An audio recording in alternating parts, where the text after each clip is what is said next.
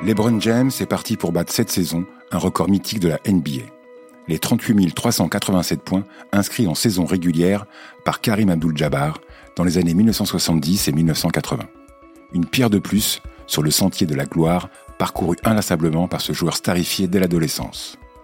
En 20 ans, James s'est forgé un palmarès considérable après avoir connu son lot d'échecs, lesquels font partie intégrante du personnage. C'est cette histoire que nous allons vous raconter en cinq podcasts, de son enfance dans l'Ohio à ses campagnes avec Team USA, en passant par les trois équipes de sa carrière, Cleveland, Miami et les Los Angeles Lakers, qu'il a toutes menées jusqu'au titre NBA. Un récit de Xavier Colombani et Gaëtan de la Folie. I'm LeBron James from Akron, Ohio, from the inner city. I'm not even supposed to be here. Dans ce deuxième épisode, découvrez comment LeBron James, enfant de l'Ohio, est devenu avec les Cavs le meilleur joueur du monde.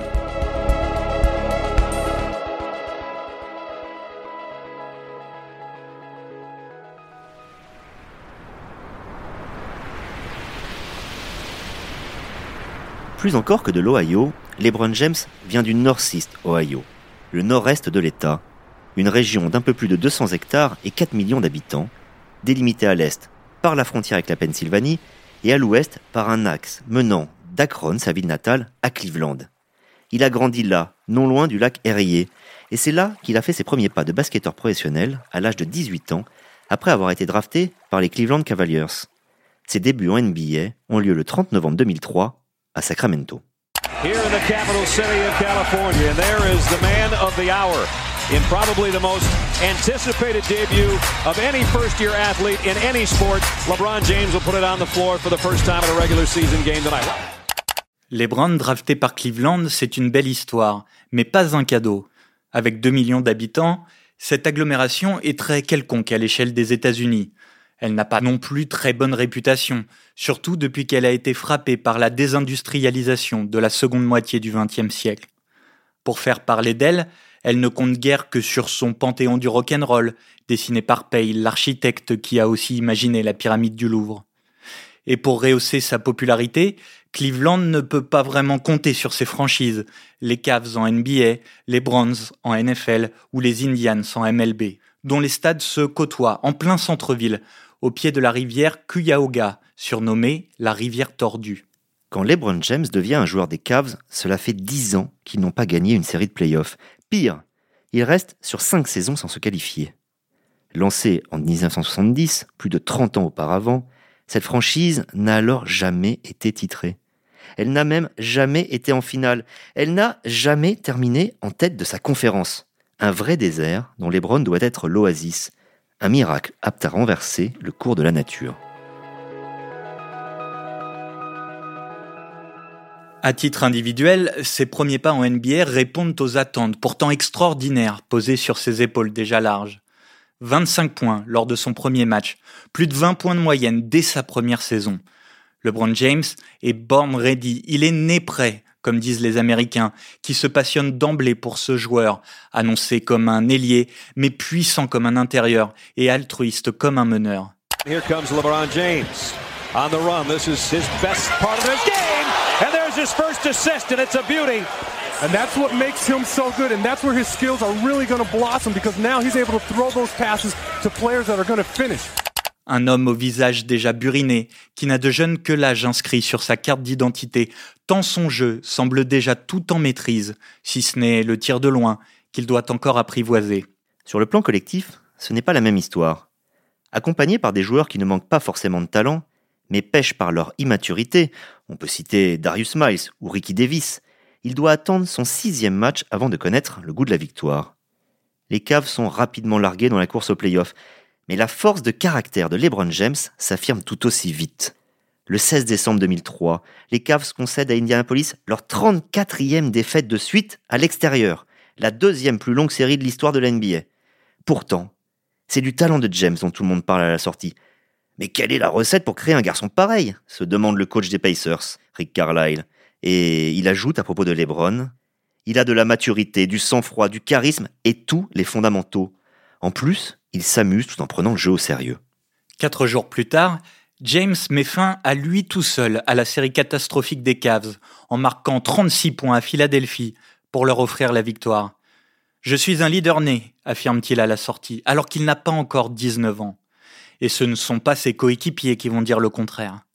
Le lendemain, il cumule 32 points et 10 passes décisives et Cleveland gagne à Chicago. Les Cavs sont lancés. Ils n'échoueront finalement qu'à une petite victoire des playoffs. La saison suivante est similaire. Malgré un ratio victoire-défaite positif, les Cavaliers sont éliminés à l'issue de la saison régulière, en finissant huitième ex aequo avec les Nets de Vince Carter.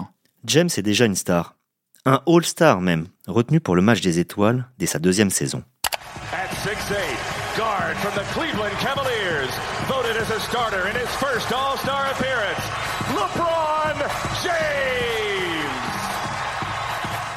LeBron a alors 19 ans. Il figure déjà dans le deuxième meilleur 5 de la NBA, avec une pointe à 56 points contre Toronto. Et la prochaine étape est de redonner le sourire à Cleveland en replaçant les Cavs sur la carte. Une mission accomplie dès sa troisième saison. Cleveland revient en playoff et n'est éliminé qu'au septième match en demi-finale de conférence par Détroit, une superpuissance titrée deux ans plus tôt. L'effectif des Cavs n'a pourtant pas effectué un réel bond qualitatif. Lors de son premier passage à Cleveland, LeBron James n'a été épaulé par aucun autre joueur de niveau All-Star. Le géant lituanien Zydrunas Ilgauskas, le meneur-shooter Mo Williams, ou encore le bon défenseur Larry Hughes étaient des joueurs solides, mais sans grande envergure. Et pourtant, les Cavs parviennent jusqu'en finale NBA en 2007 en prenant leur revanche sur les Pistons en finale de conférence.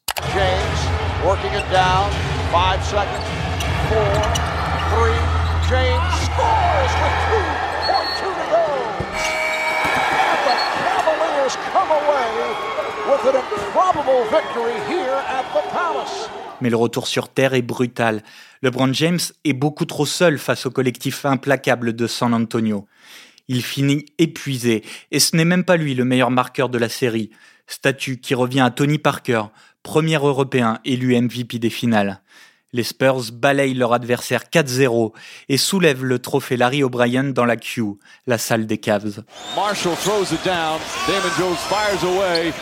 And there's the buzzer. The San Antonio Spurs are NBA champions once again. Their fourth title in nine years.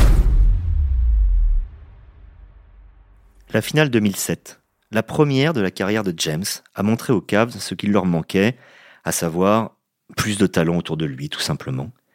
Mais le manager général, Danny Ferry, ne parvient pas à renforcer vraiment l'équipe.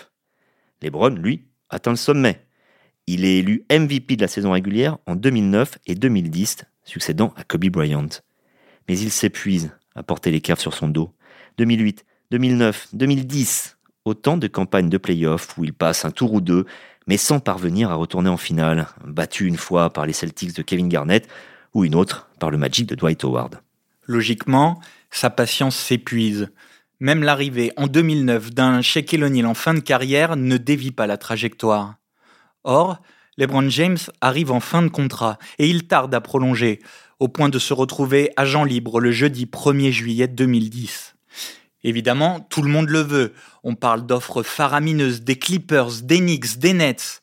Mais quand une semaine plus tard, il annonce son départ dans le cadre d'une émission spéciale diffusée sur ESPN, c'est Miami qui emporte le morceau.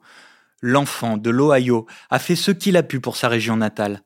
Beaucoup là-bas n'imaginaient pas qu'il pourrait s'en aller un jour, et ils lui en veulent de partir. Mais ils ne savent pas qu'il finira par revenir. En 2014, quatre finales et surtout deux titres NBA plus tard, LeBron James quitte Miami et revient à Cleveland. Il l'annonce dans une lettre sobre, qui efface en partie le souvenir un peu ridicule de l'annonce grandiloquente de son départ en Floride quatre ans plus tôt. En son absence, les Cavs n'ont pas existé. Ils n'ont jamais réussi à se qualifier pour les playoffs, mais LeBron ne retourne pas dans les bas-fonds pour autant. Mal classé, Cleveland a bénéficié d'une chance incroyable et en a profité pour récupérer trois premiers choix de draft en quatre ans, du jamais vu, ils ont d'abord choisi Kyrie Irving en 2011, puis les Canadiens Anthony Bennett et Andrew Wiggins en 2013 et 2014, qui sont échangés contre Kevin Love. James, Irving, Love, un nouveau Big Three vient de voir le jour.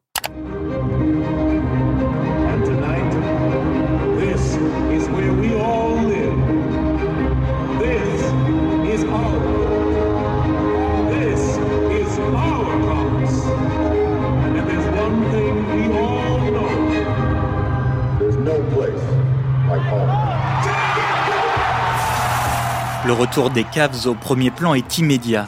Ils gagnent 20 matchs de plus d'une saison sur l'autre et ne sont devancés à l'Est que par les Atlanta Hawks qu'ils écrasent en finale de conférence 4-0.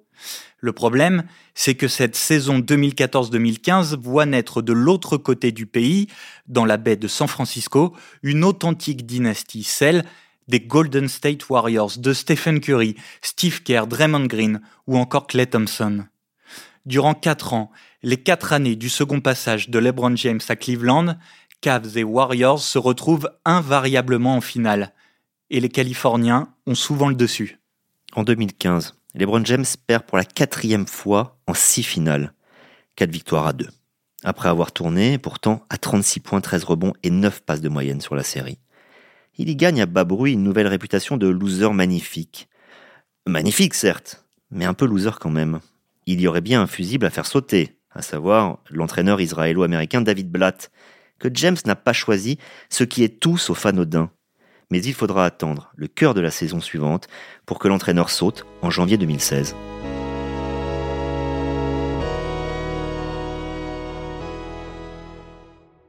« 2015-2016, c'est la saison du grand œuvre de LeBron James. Les Cavs terminent en tête de la conférence Est avec 57 victoires, mais à l'ouest, les Warriors font encore plus fort en battant le record des Bulls de Jordan avec 73 victoires en 82 matchs.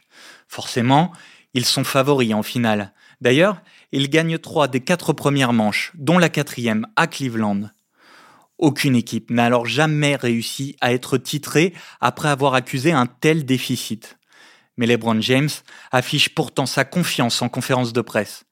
D'abord, nous devons revenir à Cleveland. Alors revenons avec une victoire et on verra bien, affirme-t-il. LeBron James ne fait pas que parler, il agit. À Auckland, Cleveland gagne effectivement le match 5, avec 41 points du roi. Il marque encore 41 points lors du match suivant. Rappelons-le, nous sommes en finale. Cleveland vient d'égaliser.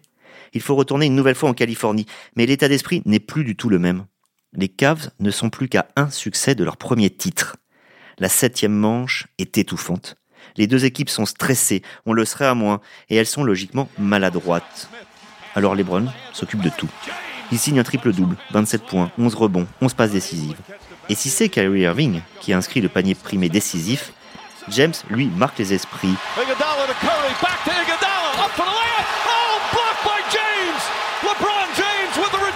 Un contre d'anthologie sur André Iguadala. Et il inscrit symboliquement le dernier point d'un match où Cleveland, en s'imposant 93 à 89, met fin à plus d'un demi-siècle de disette dans les ligues majeures américaines. Trying to stay with Curry, catches one dribble, steps back, puts up a three, won't go. Rebound tip taken by Spates. Final seconds. It's over. It's over. Cleveland is a city of champions once again. The Cavaliers are NBA champions. Nous sommes en 2016. LeBron James a 31 ans et il a réussi son pari insensé. Je vais pouvoir rentrer en rapportant ce que j'avais promis, le trophée de champion, clame-t-il. Il faudra que juste après, Golden State ajoute Kevin Durant à Stephen Curry, Draymond Green et Clay Thompson pour que les Warriors reprennent le dessus et gagnent les deux finales suivantes, 4-1 en 2017 et 4-0 en 2018. Cette dernière défaite, très rude, signe la fin du second passage de LeBron James à Cleveland. Les derniers mois n'ont pas été très agréables, entre bisbilles et blessures, mais cette fois, à l'heure de partir, personne dans l'Ohio ne songerait à critiquer l'élu, comme ce fut le cas en 2010. Si aujourd'hui il existe une attente à Cleveland, c'est de savoir où sera dressée sa statue.